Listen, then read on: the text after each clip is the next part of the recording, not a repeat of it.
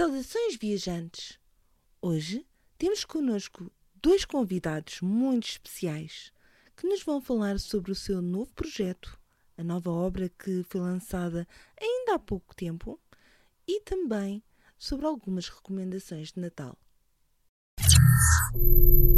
Hoje temos connosco o autor e argumentista Carlos Silva e o ilustrador Panin Loureiro para nos falarem da sua mais recente obra, Umbigo do Mundo, Regresso a Senábria. Como estão? Olá, Kátia, obrigado pelo, pelo convite para estarmos aqui a falar. Uh, estamos bastante bem, uh, acabámos de lançar o, o livro e estamos cheios de vontade de falar dele. Perfeito. Mas antes até de falarem sobre esta vossa obra, eu gostaria de vos perguntar como foi o vosso percurso na escrita e na ilustração. Bom, se calhar começo eu. É, é, esta história foi uma história que começou antes do Carlos Silva entrar no, na, na parceria.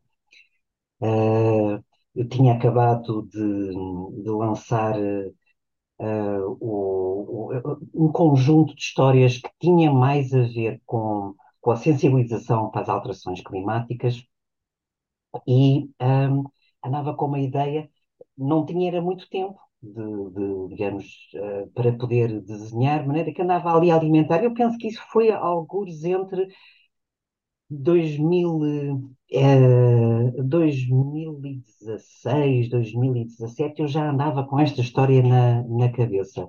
Eh, fiz um argumento para um primeiro volume, a ideia sempre foi ser uma série.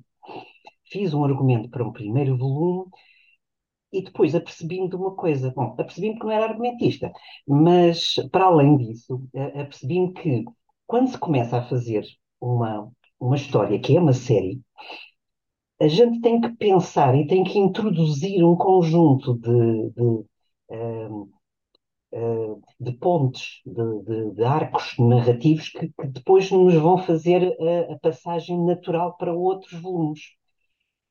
E era isso que faltava, ou seja, não estava com muita vontade de fazer uma história uh, em que acabava e depois, quando começava o segundo volume, havia coisas que se perdia e inventando, e já sabia que me ia arrepender e ia dizer, ah, eu, eu devia ter dito isto já, já devia ter preparado no início que, que, que, a história, portanto, já, já, já preparava para, para o que ia acontecer a seguir.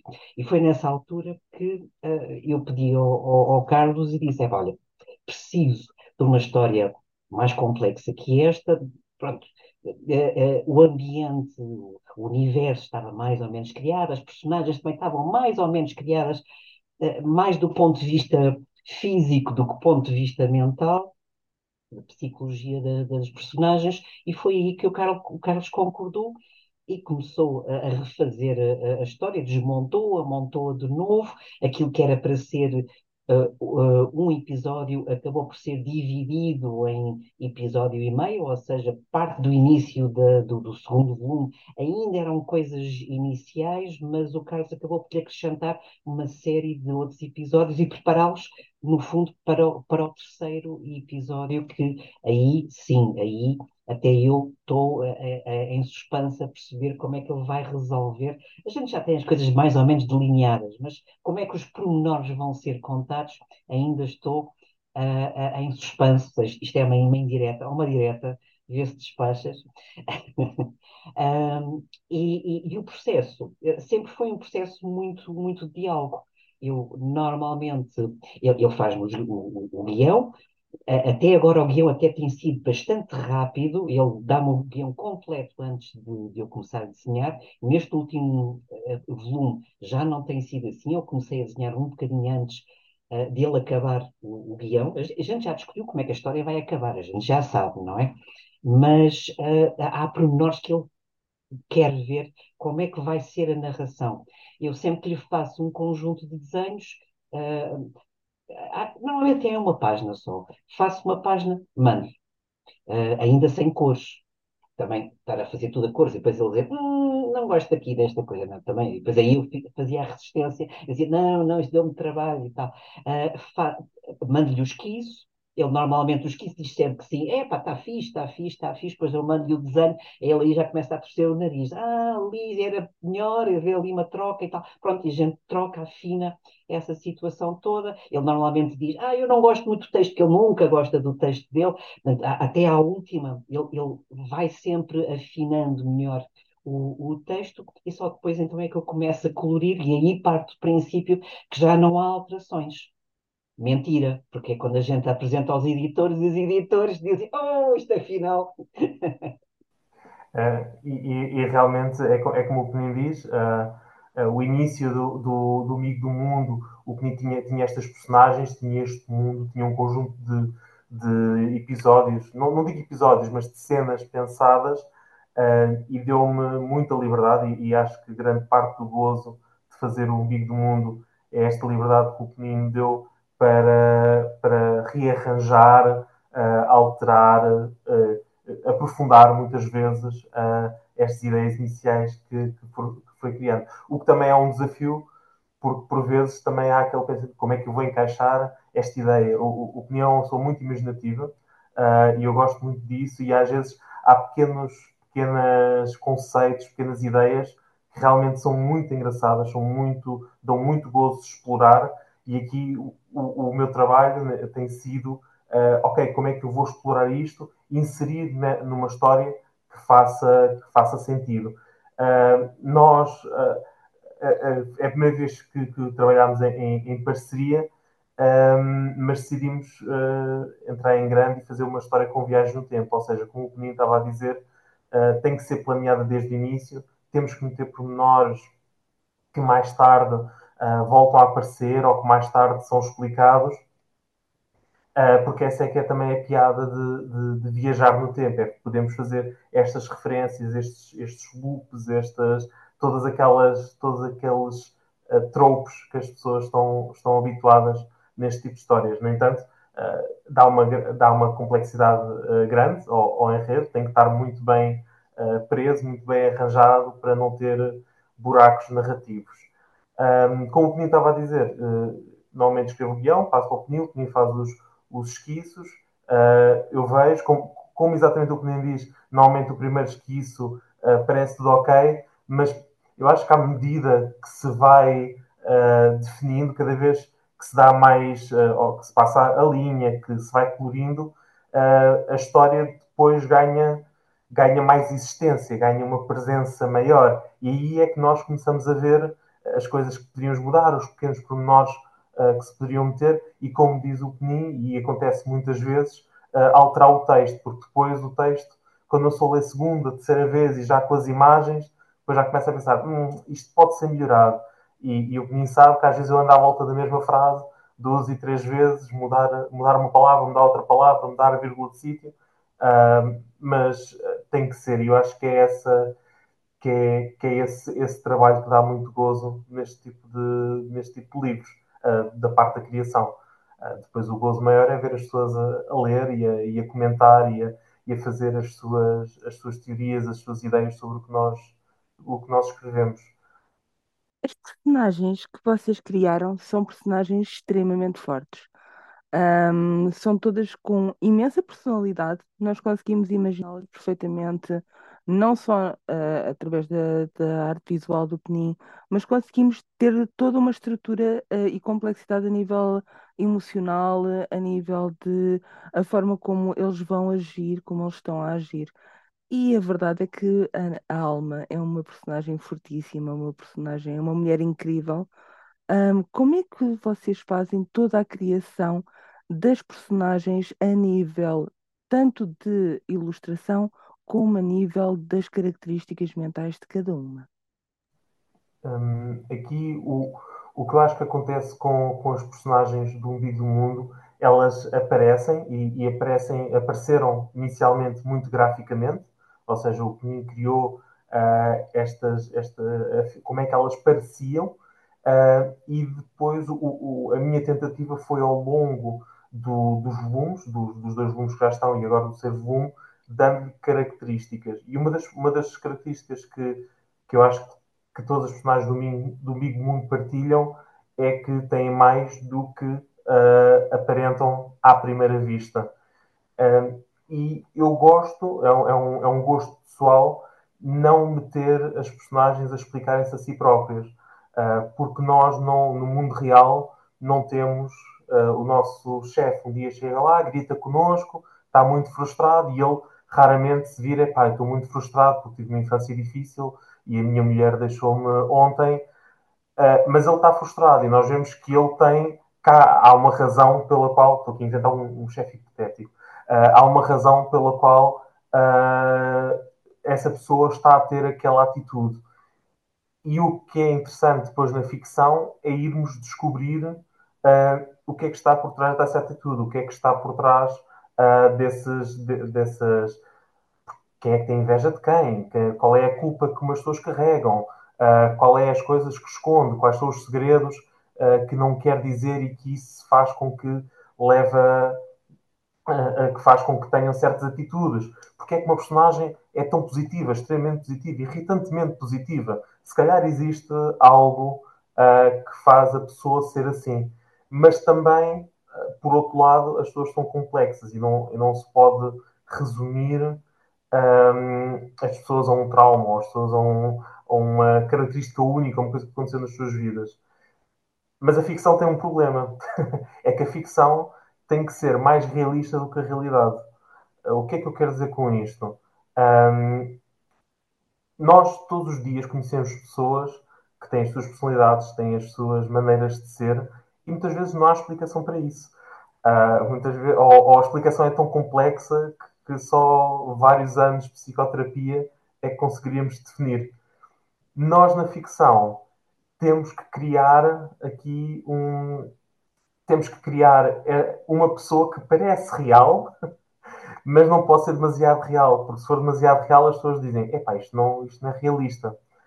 Ou seja, vou tentar explicar melhor nós às, vezes, às vezes vemos pessoas a tomar certas atitudes na vida real que não conseguimos explicar de qualquer maneira. Não há, não há maneira de meter aquilo a, a fazer lógica. Parece que cai do céu. Uh, e em ficção, se nós temos uma personagem a fazer isso, todos os leitores dizem esta personagem é extremamente irrealista. E isso é um, é um paradoxo bastante engraçado na, na ficção. Mas já estou a, a, a, divergir um bocadinho, dou agora a palavra ao Peninho para falar um bocadinho das personagens. Pois, o, ah, eu, eu acho que o, que o Carlos falou tudo das personagens. Ah, eu, eu- posso falar, talvez, ah, como é que eu normalmente crio as personagens. Ah, e eu tenho uma ideia, de- quando no início a gente ainda não tem um, padrão gráfico, apenas tem uma história e tem uma- um conjunto de personagens cuja personalidade a gente sabe mais ou menos como é que é. Eu quase que penso isso como se fosse um filme. Então imagino, uh, pronto, qual, é o tipo de, enquadramentos, qual é o tipo de atores que eu gostaria de, de, de convidar. E então, numa primeira fase, muitas vezes, e até mesmo a maneira depois, quando isto foi depois já numa fase em que o Carlos já, já me estava a ajudar, até para poder a, a, demonstrar o género de pessoa que eu achava que devia estar, eu, eu fui escolhendo vários, vários, vários atores. Uns autores americanos, outros europeus, enfim, e, e a ideia inicial, para quê? Para conseguirmos perceber o género de, de, personagem, porque no fundo é o género de, de, de personagens que esses atores também uh, uh, fazem.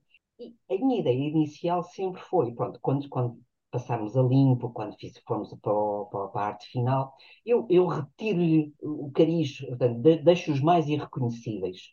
Mas o que é certo é que quando nós fomos aos editores, ainda com, com, com, com os primeiros quiços, que dissemos, ah, este não vai ficar mesmo igual ao, ao, ao, ator que aqui está, porque é óbvio, não é?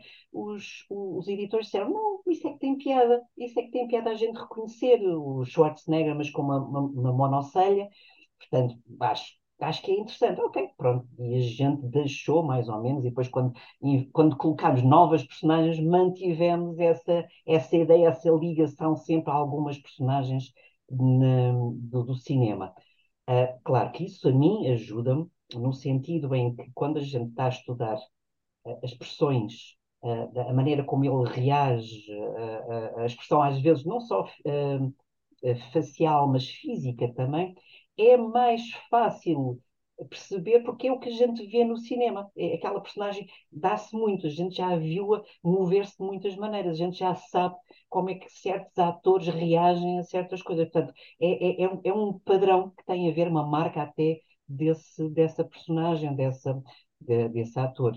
Daí, muitas vezes, a gente na história reconhecer alguns atores, uh, atores de cinema. Claro que eu tenho-lhes alguma, alguma diferença, mas isso foi mas isso foi sempre uma, uma, uma abordagem metodológica que normalmente eu não aplico na final, mas desta vez uh, uh, houve até incentivos a que aplicasse, porque acharam, pronto, acharam piada. Uh, poderia haver problemas de, de usurpação ou utilização de, de, de imagem, mas achou-se que era inofensivo. tem piada. outra coisa que às vezes acontece agora, ao fim de dois volumes de, de Umbigo do Mundo é a credibilidade dos diálogos. Uh, e a gente, tem, a gente tem listas de potenciais exclamações de cada um deles. O Tinto tem uma lista gigantesca, não é? Uh, uh, que a gente às vezes está doido por. Às vezes ouve na rua alguém dizer uma coisa, ah, pá, isto era mesmo uma coisa a Tinto. Portanto, um, eu, portanto o, o, o, Coronel Pinto, não é? Que tem a alcunha do, do, do, do Tinto, um, e, e, mas depois temos que nos refriar, porque às vezes um, é, é, é, demasiado pessoal aquele, aquele género de situação, e, e, e, a certa altura o próprio Carlos diz: Ah, pois, eu não sei se ele diria mesmo isso, ou seja, é como se a personagem já existisse. A alma, então, é uma situação uh, uh, comum. O Carlos fala qualquer coisa, não gosta, então eu sugiro uma alternativa. Não, a alma nunca ia dizer isso. Portanto, Uh, ou seja, a gente já conhece as personagens, portanto, e, e, e, e, é isso que, que eu acho que realmente é, é aquilo que torna a personagem mais, mais sólida. Claro, que as personagens são todas meio falsas, uh, uh, no sentido em que ninguém diz a, a verdadeira agenda a que está, porque é que faz o que faz na, durante a história. Portanto, e a gente tem que ir decifrando o que é que está por trás da motivação de cada um deles.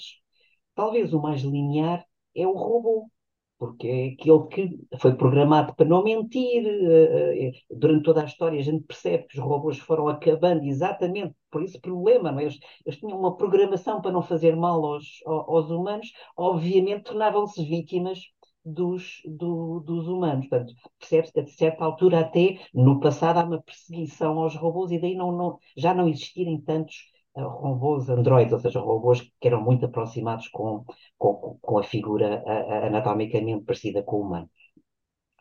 Mas até o robô, e isto é, é quase um spoiler, até o robô tem segredos. Portanto, portanto, o robô não mente se não lhe perguntarem, não é? Portanto, mas pode, pode não dizer, pode omitir, não é? Portanto, faz parte do, do, da programação dele. Portanto, uh, é, é, interessante. E depois, no, no, terceiro episódio, a gente vai perceber que o robô também tem segredos. Nunca mentiu sobre eles, mas também nunca disse certas coisas que se passaram noutras épocas.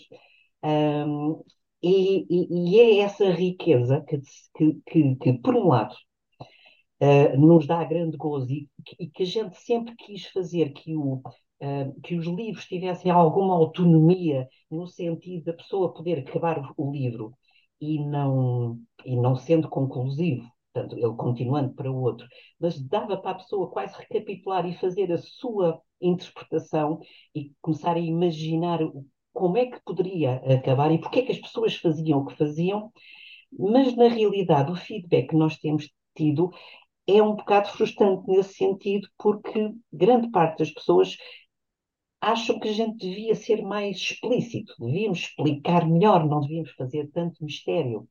Uh, no segundo, a gente já tentou fazer menos mistério, mas uh, está no DNA desta história. Portanto, ela realmente tem que. É uma construção de universo em que as razões que o que aconteceu para o que está a acontecer agora são razões da história. A gente não vai estar a escrever a história toda, as pessoas vão deduzindo o que é que aconteceu para trás.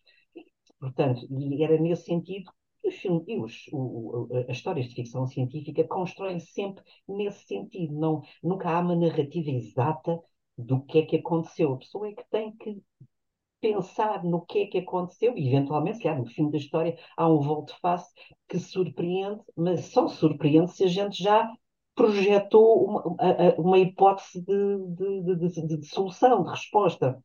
Um, e, e, pronto, e é nesse sentido que as personagens acabam por ser talvez o elemento mais um, que as pessoas mais que mais lhe agrada, porque as personagens têm uma leitura uh, natural é, é, a maneira como a gente as vai conhecendo é a maneira como a gente conhece as pessoas no mundo real, não é? A pessoa no mundo real não diz, ok, aqui o meu, meu, meu, meu DNA, como o Carlos diz, eu tive estes traumas de infância, não é? Portanto, eu sou o que sou devido a esta coisa. Não, as pessoas vão falando, a gente vai percebendo as várias camadas e isso penso que resultou bem. Relativamente ao próprio argumento, as pessoas queixam-se, e, e, isso não, não há dúvida, temos que falar, queixam-se que, enfim, não será a maioria, mas muitas pessoas queixam, sobretudo os críticos da, da banda desenhada. Pronto, isto agora é para ver se, se, a tua crítica não é, não é nesse sentido. uh, que é talvez um pouco excessivamente enigmático. Eu sou sincera, eu gosto do Enigma. Eu adoro o Enigma. Uh, porque eu terminei o segundo volume e eu só pensei, eu preciso do próximo para ontem. Eu estou a adorar. É sério que isto está a acontecer. Eu estou a adorar isto. Eu preciso de- do próximo volume. Por favor, por favor. Eu gosto desse mistério porque me leva a pensar em várias possibilidades e, além de pensar em várias possibilidades, também ah, me deixa com a curiosidade ainda mais aguçada. Eu queria completar, lembrei-me agora que acho que pode ser muito giro partilhar aqui neste, neste, neste podcast de uma personagem. É uma personagem nova que aparece no Big do Mundo 2. Eu vou tentar não fazer spoiler e mesmo assim uh, falar um bocadinho do tal processo de criação. Ou seja, esta era uma personagem que no início ainda não estava desenhada pelo Penin, foi, foi desenhada pela primeira vez. Já havia alguns lives, já havia algumas referências nas conversas que nós tivemos no início, mas que só aparece agora neste, neste segundo volume.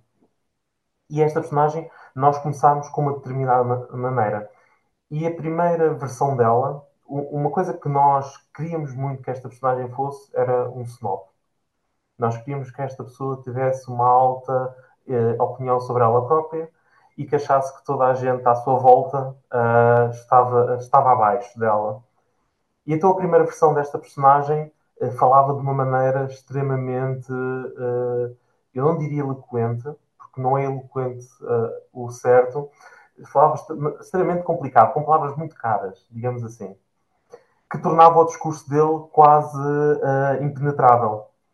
E nós testámos isso e depois testámos com alguns, com alguns leitores, chamemos de leitores beta, uh, e o discurso era tão impenetrável que, que estes mesmos leitores beta disseram não se percebe nada do que eles estão a dizer.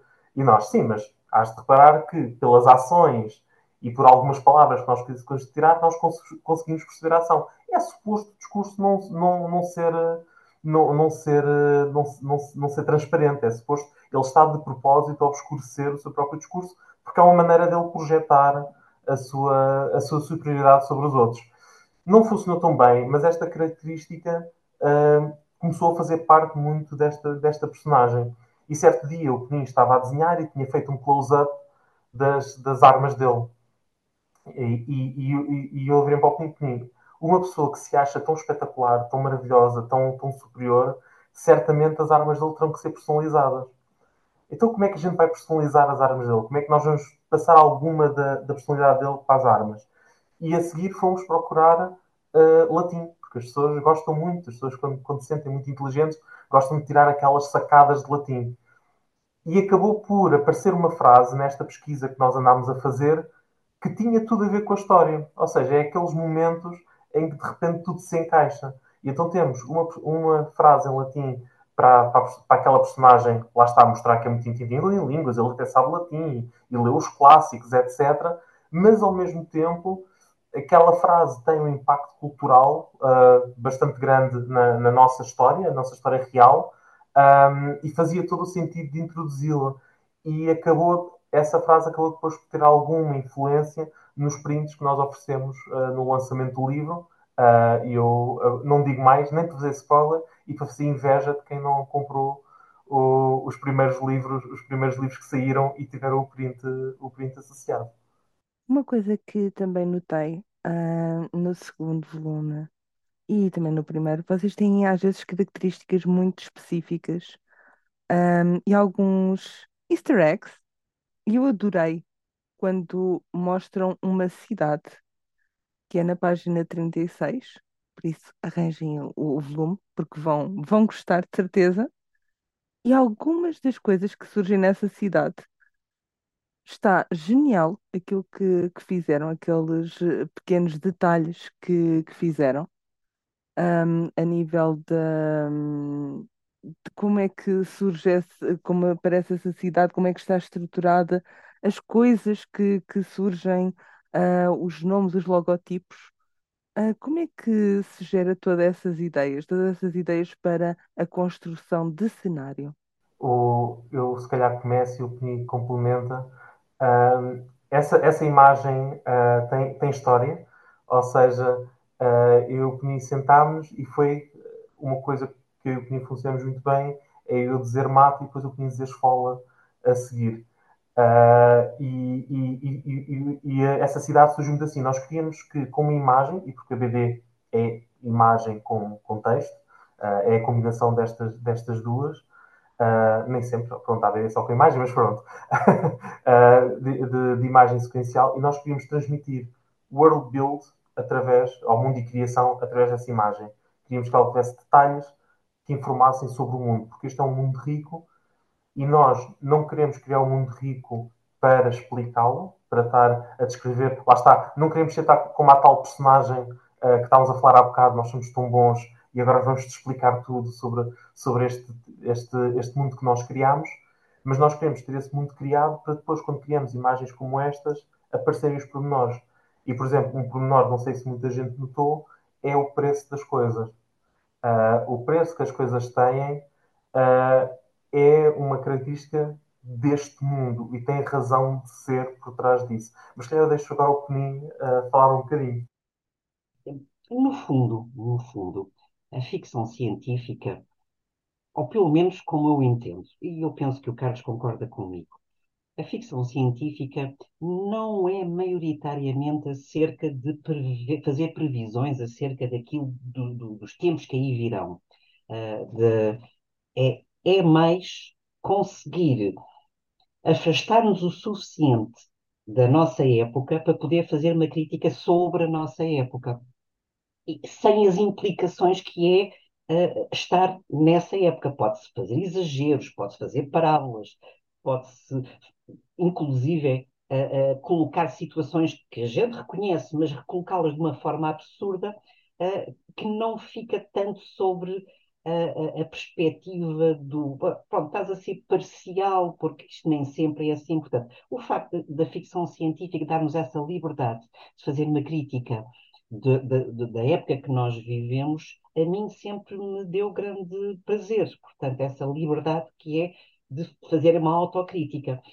Um, e este é um, é um daqueles momentos, não é? um daqueles momentos onde, onde se goza uh, as, os restaurantes que não têm, que é ou seja, estamos numa época onde a comida, certamente, que não há de ser muita. A água ainda é, é, é menos. Uh, grande parte do, dos alimentos uh, até vem, a proteína até vem de um conjunto de aves uh, completamente exóticas que estão a ocupar um nicho, não se sabe bem porquê, não é? mas uma espécie de galinhas da Índia que estão por todo lado, tipo nem pomos.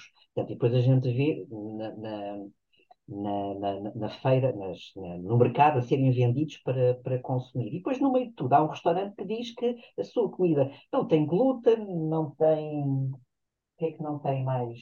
Não, é sem lactose, é vegan, ou seja, há, há ali preocupações que não são completamente uh, compatíveis com o estado em que está uh, o mundo. É? Quer dizer, as pessoas nesta altura já não deviam estar com esse género de, de preocupações. E, no entanto, ainda o mercado, uh, uh, o comércio ainda continua a, a apelar a, esse, a, essa situação. Portanto, essa, uh, isso aliado ao uso extensivo de, de, de telemóvel. Portanto, aliás, percebe-se que o Totoloto, as pessoas a jogarem no Totoloto na, na ideia de poder construir um melhor futuro.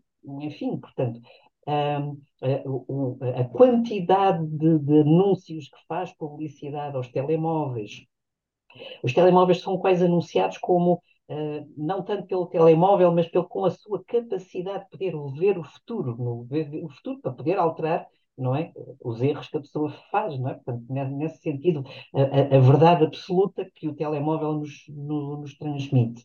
Um, os ambientes urbanos acabam por ser, e normalmente os, os ambientes urbanos com, com comércio, porque tem, tem, tem, tem ali sempre uma, uma panóplia de, de, de reclames, de informações, uh, acaba por ser um, uma forma um, uh, uh, muito, uma grande oportunidade de colocar uma série de informação que a gente já vinha a explicar pelo meio, mas pronto, agora está mesmo escrito.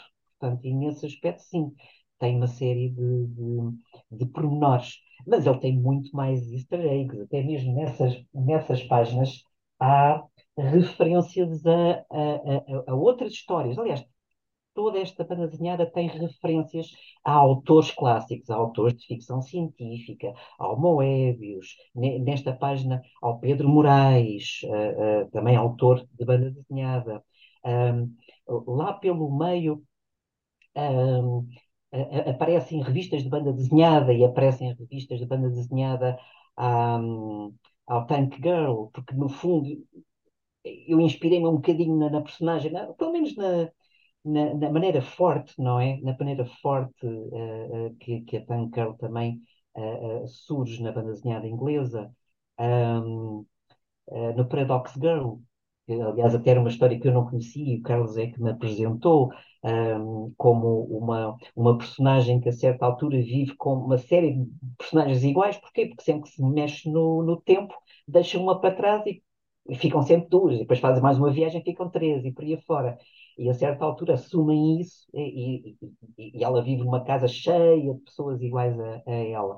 Portanto, há uma série de ideias que a gente acabou por colocar ao longo. Claro que não estamos à espera que todas as pessoas vão, vão ver aquilo, mas ficamos sempre naquela ideia de que há alguém que esteja dentro do assunto, vê um, outro está dentro de outro assunto, vê outra coisa. Portanto, é assim que as coisas uh, funcionam. Porque a Kátia estava a dizer que tinha gostado muito daquele, daquele ambiente urbano. Sim, e além disso há outra coisa. Uh, a minha formação faz com que a minha área de conforto seja desenhar casinhas. Pronto. E eu, às vezes, quando estou mais inseguro, uh, começo a desenhar as casinhas, e claro, depois nunca mais acaba, não é? Aquilo tem pormenores, aquilo, depois quando a gente começa a perceber a que tamanho aquilo vai ser impresso, vocês nem imaginem a quantidade de coisas que eu tenho que riscar, isto não se lê, isto não se vê, isto aquilo, aquilo que só atrapalha, portanto, porque a certa altura o facto de eu, de eu trabalhar em computador às vezes faz-nos perder um bocado a, a, noção da escala. Não é? Portanto, a gente pode ampliar, pode fazer umas coisas, pode colocar ali outras e tal, e depois no fim vamos ver, epá, já é muito, e acaba por, por eliminar. Isso, isso, por acaso, nunca tive nenhum, nenhuma situação em que o Carlos dissesse, epá, isso é demais, apaga-me isso ou apaga-me aquilo outro. Não sei se é porque ele é simpático e não quer fazer uma desfeita dessas. Normalmente eu, eu antes dele já chego a essa conclusão e vou limpando o desenho. Mas também, pronto, dou o braço a torcer, é a minha zona de conforto e por isso muitas vezes eu fujo de grandes ambientes, de passar muito tempo nesses ambientes. Mas sim, de vez em quando lá estão e tem os grafites, tem sempre um, uns comentários, outra, outra piada à atualidade, não é? Portanto, o facto das pessoas não resistirem e fazerem grafites na, na cidade, portanto, uh, uh, isso conta-nos uma série de histórias e pronto, e é, e é um pouco isso que, que a gente quer. E, mais uma vez, é isso que eu sempre achei que seria interessante a pessoa ir passeando, ir se perdendo na, na, na, na história, não é? Como os, como os corredores uh, uh, parisienses, não, não vão para lado nenhum, portanto, mas a pessoa perde-se na, na passagem, não é? Portanto, um, e isso, isso era, era interessante. E, e pronto, hum, pronto, já, já, comento, já, já complementei aquilo que o Carlos falou.